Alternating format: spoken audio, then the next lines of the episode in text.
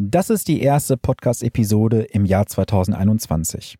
Und lass uns mal heute speziell über ein Neujahrsphänomen sprechen, über das Thema Vorsätze. Viele Menschen nehmen sich jedes Jahr Vorsätze vor in unterschiedlichsten Bereichen, sei es jetzt die Finanzen, Familie, Gesundheit oder Sport.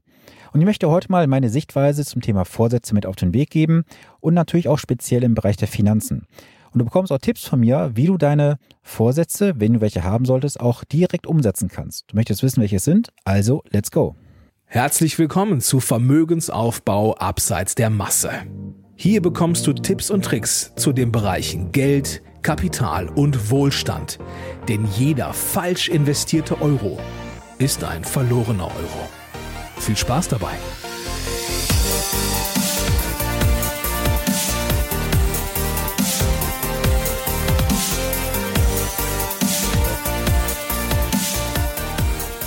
Mein Name ist Sven Stopka. Ich bin dein wirklich unabhängiger Finanzexperte, der dich in den Bereichen Vermögensaufbau, wie zum Beispiel für deinen Ruhestand, die Vermögenssicherung oder die Vermögensstrukturierung begleitet. Und das ohne dass du Angst haben musst, dass du irgendwelche Provisionen bezahlst, denn als echter Honorarberater ist dies ein Fremdwort für mich. Ja, erstmal wünsche ich dir natürlich für das neue Jahr alles erdenklich Gute.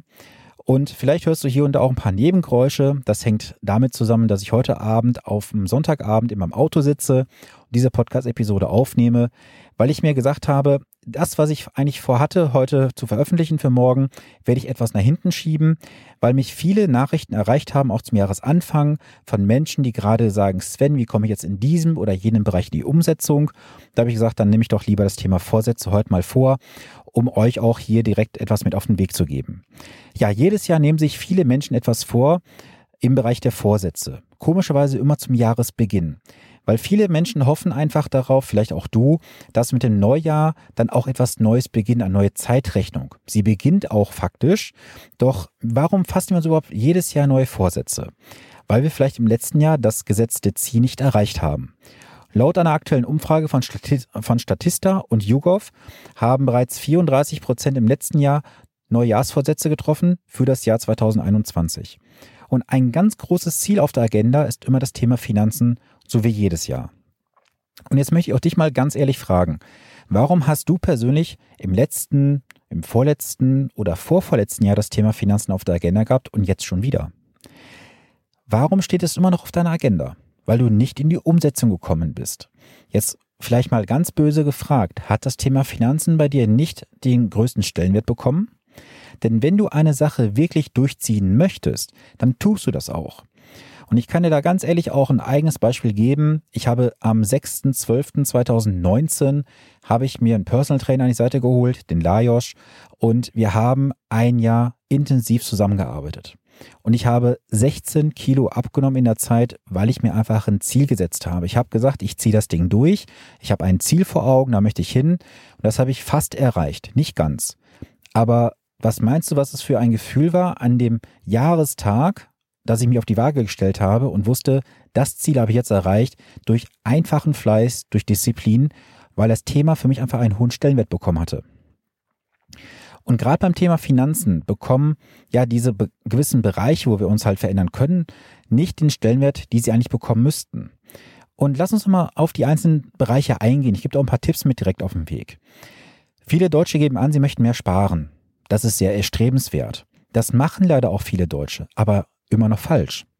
Wenn ich mir aktuell mal anschaue, wir haben ein Geldvermögen in der M1 Geldmenge von 6 Billionen Euro. Das heißt, wir haben Negativzinsen, wir haben teilweise Strafzinsen, wir haben eine Inflation, die jetzt nicht bei 2% liegt, sondern etwas drunter. Und trotzdem wird das Geldvermögen der Deutschen immer mehr, weil sie sparen.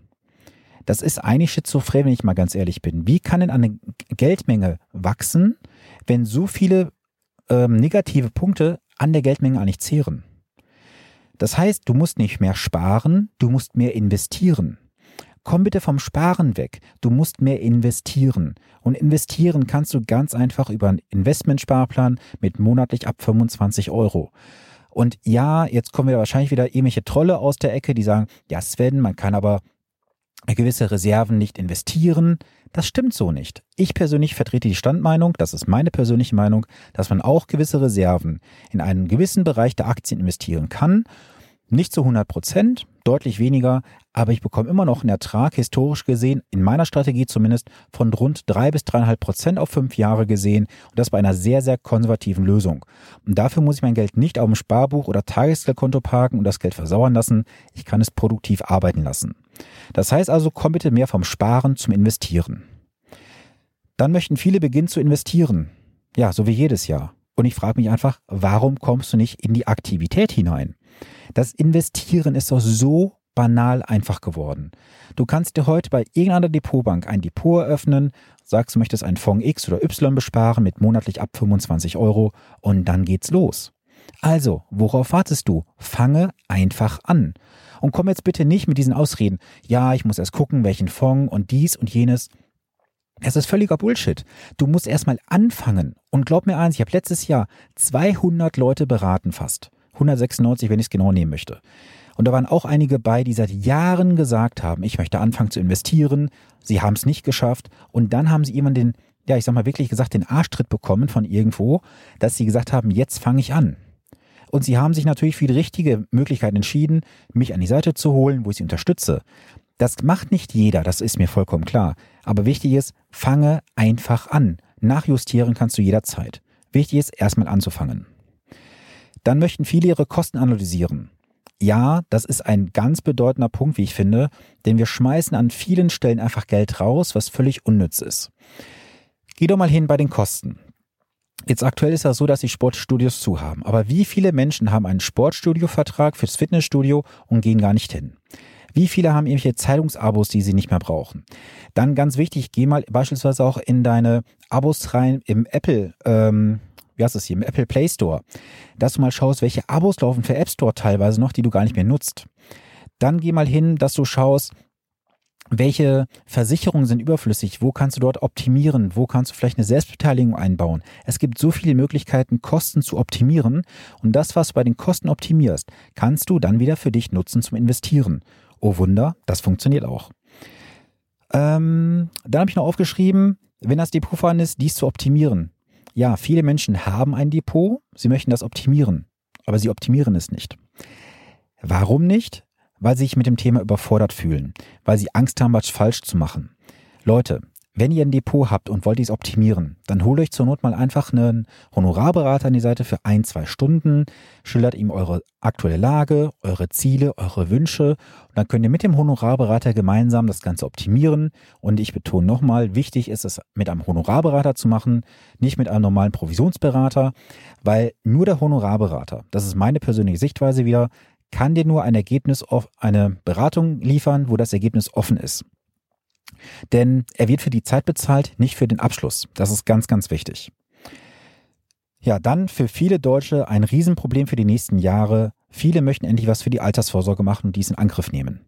Ja, Leute, bitte kommt in die Handlung.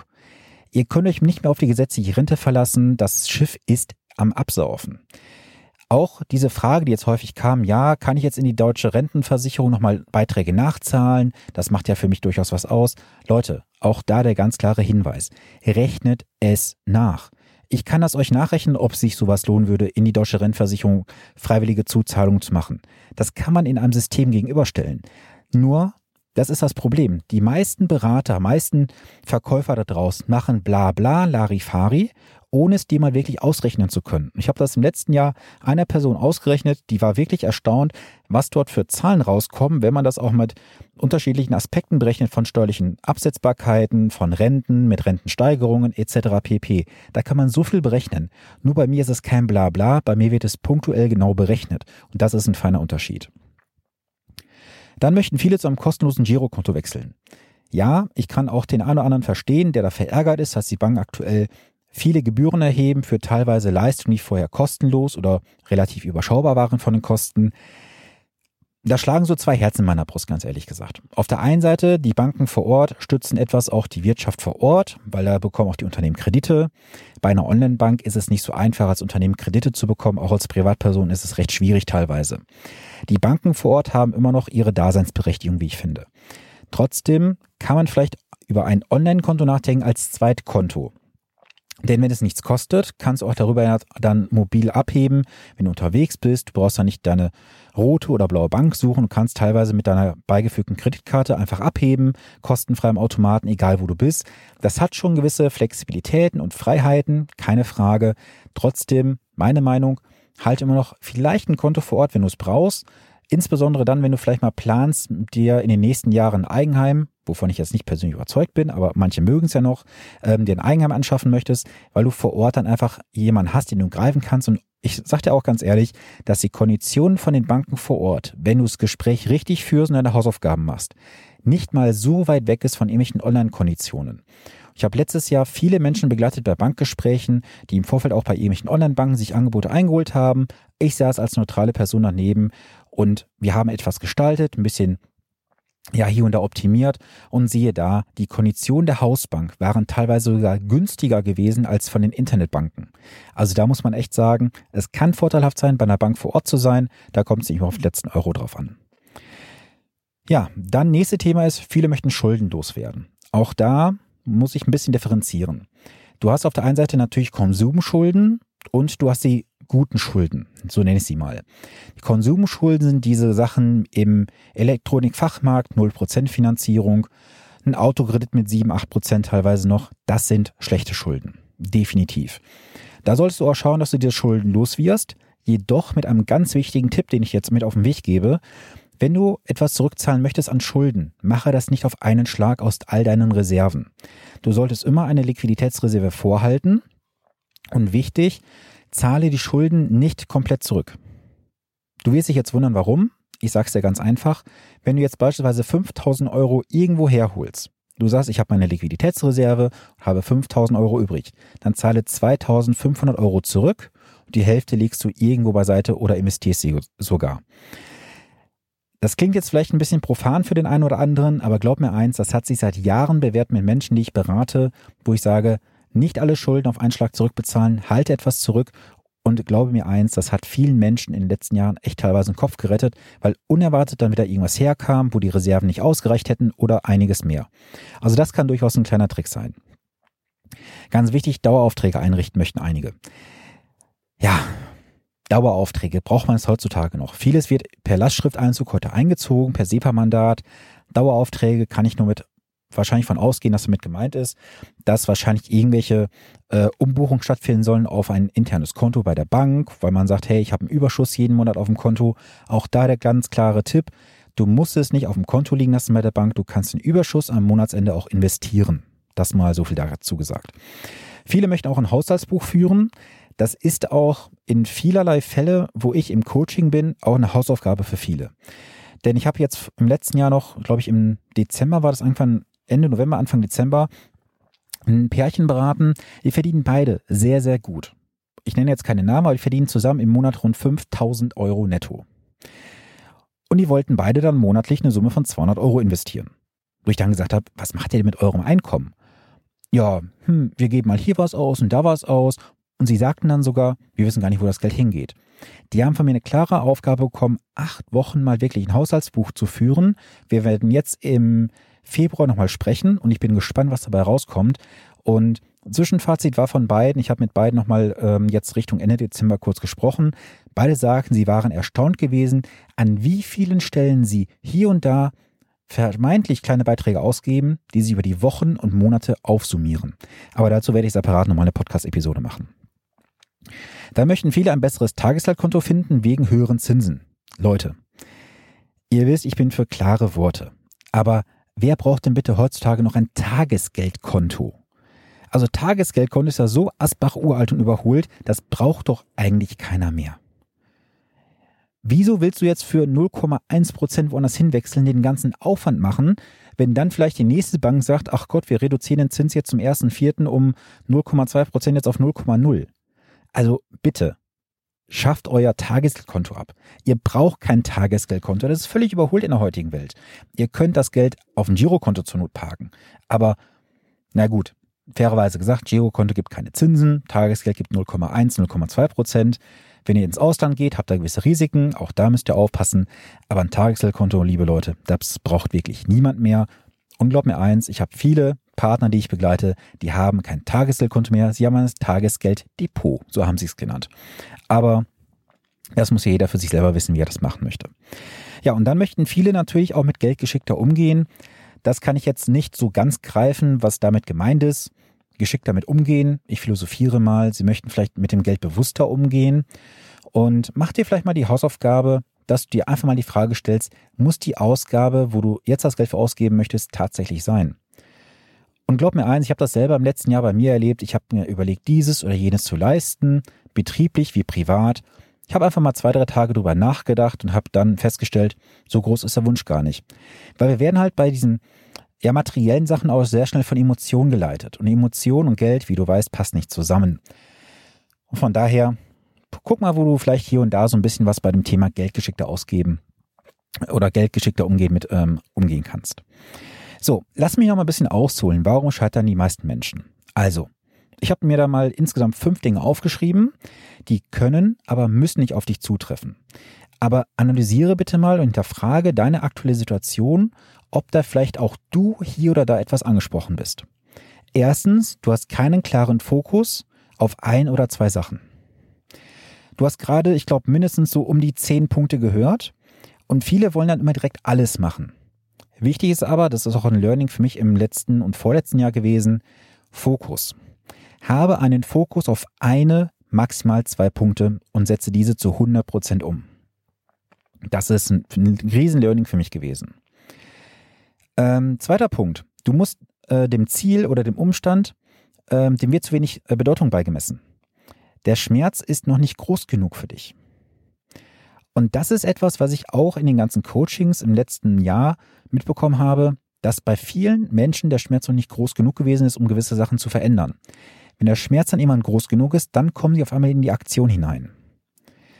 Der dritte Punkt ist, du hast dir ein zu großes Ziel gesetzt. Ich stelle jetzt mal die ganz ketzerische Frage, kannst du überhaupt ein zu großes Ziel setzen? Ich sage dir ganz offen, nein. Denn groß genug geht nie. Und ja, wie soll ich sagen? Viele Menschen gehen hin, nehmen sich ein kleines Ziel, um sich selber vielleicht auch ein bisschen zu bescheißen, weil sie dann sagen, ich habe das Ziel erreicht. Aber was wäre möglich gewesen, wenn ein Ziel hoch genug gewesen wäre? Und ich gebe dir auch gerne ein praktisches Beispiel. Wenn ich mit Menschen teilweise spreche, dann kommt oft so eine unterschwellige Aussage wie, ja, ich will ja Geld investieren, ich will ja auch was an Erträgen machen, aber ich muss kein, kein Millionär werden. Dann frage ich, Moment mal, warum willst du kein Millionär werden? Ja, das ist ja kein Ziel, was ich habe, das muss ja nicht siebenstellig werden. Und wenn ich dann frage, und was wäre, wenn es so wäre? Ja, dann wäre es halt okay. Also ein Ziel kann nie groß genug sein. Und ich kann dir ganz ehrlich sagen, setz dir bewusst große und ambitionierte Ziele. Denn du kannst lieber mit einem Ziel agieren, wo du sagst, boah, das ist sehr sportlich, anstatt mit einem Ziel, wo du sagst, ach, das ist mal locker, da sitze ich auf einer Hinterpobacke ab. Deswegen, ganz wichtig, setz dir große, ambitionierte Ziele, wo du erstmal riesen Respekt vor hast. Und wenn du es erreicht hast, dann glaubst du erstmal an dich selber und weißt auch, was dann möglich ist. Viele Menschen haben auch Angst zu scheitern, ist Punkt 4. Sie haben Angst zu scheitern, als Versager zu gelten, dass ihr Umfeld sie nicht ernst nimmt oder sogar auslacht. Also das ist ja eine sehr, sehr weit verbreitete ja, Handlung, sage ich mal. Ähm, wir möchten nicht scheitern. Warum? Weil in Deutschland das Scheitern einfach als Negativität angesehen wird. In den USA beispielsweise, wenn du dort scheiterst, ich sag mal, du gehst mit einem Unternehmen pleite, dann wirst du halt angesehen, dann stehen viele auf und sagen, ich fange von vorne an. In Deutschland geht jemand pleite, weil er vielleicht irgendwo mit dem Unternehmen falsch gewirtschaftet hat, hat vielleicht falsche Entscheidungen getroffen. Ja, was ist derjenige dann angezählt? Er wird nicht mehr ernst genommen. Das ist völliger Blödsinn. Du hast die Pflicht, das Recht auch zu scheitern. Und du musst aber für dich dann reflektieren, warum bist du gescheitert? woran hat es gelegen, was war die Fehlentscheidung vielleicht gewesen und dann kannst du auch vielleicht die eine oder andere Handlung mal reflektieren, die vielleicht dazu geführt hat, dass das fast zum Überlaufen gekommen ist. Aber du hast auf jeden Fall das Recht zu scheitern. Nimm dir das bitte für dich mit. Ja, und dann hatte ich natürlich vorhin schon gesagt, der Schmerz ist nicht groß genug. Und glaub mir eins, wenn der Schmerz groß genug ist, dann sind wir Menschen zu allem bereit. Und ich nehme mich auch selber nicht aus. Ich gebe dir ein Beispiel. Ich war ja auch in diesem Jahr oder beziehungsweise im letzten Jahr besser gesagt in mehreren Coachings gewesen. Dann gab es auch die Situation, dass jemand gesagt hatte, ja, wir machen dann und dann nochmal ein Treffen. Und ich war der Einzigste in der Gruppe, der dann sagte, ich kann an diesem Tag nicht, weil ich bereits Termine habe. Und dann kam es mit dem Coach zu einer gewissen Situation, dass er sagte, ja, sorry, was würdest du machen, wenn ich am Freitag, ich glaube, das war ein Freitag gewesen, dir die und die Möglichkeit geben würde, dass du dies und jenes tun könntest? Dann hat innerlich sofort eine Stimme gesagt, ja, dann würde ich mir die Zeit nehmen. Das heißt also, der Schmerzpunkt war noch nicht groß genug gewesen, zu einem Termin, der bereits bestand, Nein zu sagen. Ich bin, ich sagte das ganz offen, ich bin jemand, der zu seinen Terminen steht, außer es kommt wirklich was dazwischen, wo ich sage, ich kann es nicht verschieben. Beispielsweise mit dem Kind ist irgendwas. Ähm, ein Unfall, mit der Familie, keine Ahnung, irgendwas kommt dazwischen, wo ich sage, das ist höhere Gewalt, ich kann es nicht beeinflussen. Ansonsten bin ich zu 100% termintreu. Und das kann mir auch, das kann auch jeder bestätigen, der mit mir arbeitet. Alle Termine wurden eingehalten bisher, mit wenigen Ausnahmen, wie gesagt, wo ich halt nicht reagieren konnte. Wie gesagt, wegen jetzt beispielsweise Geburt des Sohnes diesem Jahr und einiges mehr. Aber das sind auch Umstände, die natürlich dann auch ganz anderen Ursprung haben. Ja, was kannst du aus der heutigen Episode mitnehmen? Wenn du Vorsätze hast, mein Lieber oder meine Liebe, dann fange an, schreibe sie dir auf, setze dir ein oder zwei Prioritäten, wo du sagst, da möchte ich auf jeden Fall rangehen und dann zieh es einfach durch. Du hast das Recht zu scheitern, du hast aber die Pflicht, deine Vorsätze mal zu erfüllen. Und egal, was du für Vorsätze hast und du brauchst Unterstützung, komme gerne auf mich zu. Und wenn ich dir nur irgendwo einen Impuls kurz gebe über Social Media, über E-Mail, über Telefon, völlig egal, du kannst mich jederzeit kontaktieren. Und wenn du mal Impulse haben möchtest zwischendurch, dann komm doch gerne mal in die Telegram-Gruppe von mir. Diese Telegram-Gruppe ist kostenfrei, wir können in den Austausch gehen und ihr bekommt auch hier und da mal Informationen. Ich habe die Telegram-Gruppe aktuell noch nicht stark befüllt mit Inhalten, das sage ich ganz offen weil ich einfach mit euch in die Interaktion gehen möchte. Das heißt also, zeigt mir doch bitte mal eure, ja, nicht Gesichter würde ich sagen, aber kommt bitte mal aus der Deckung. Ich möchte mit euch interagieren. Der Podcast ist eine Einbahnstraße. Und wenn wir in diesem Telegram-Kanal drin sind, glaubt mir eins, ich kann euch so viel heißen Scheiß raushauen, der nicht für den Podcast bestimmt ist, aber für die Telegram-Gruppe. Das möchte ich einfach in diesem Jahr ausbauen. Und es wird in diesem Jahr noch vieles kommen, glaubt mir. Und ich kann nicht nur bitten, komme in diese Telegram-Gruppe. Den Link findest du in den Show Notes. Und schau gerne mal bei YouTube rein. Bei YouTube wird auch in dieser Woche noch ein Video online gehen, wo ich wieder Real Talk sprechen werde zu einem Thema, wo ich weiß, dass ich die Gemüter wieder erhitzen werde. Aber ich weiß auch, dass ich damit dem ein oder anderen Verbraucher einen riesen Dienst leisten werde, mit den Inhalten, die ich dort raushauen werde. Deswegen schau gerne mal in den YouTube-Kanal von mir rein, hinterlass gerne ein Abo, dann wirst du auch direkt benachrichtigt, wenn, die, äh, wenn das Video online geht.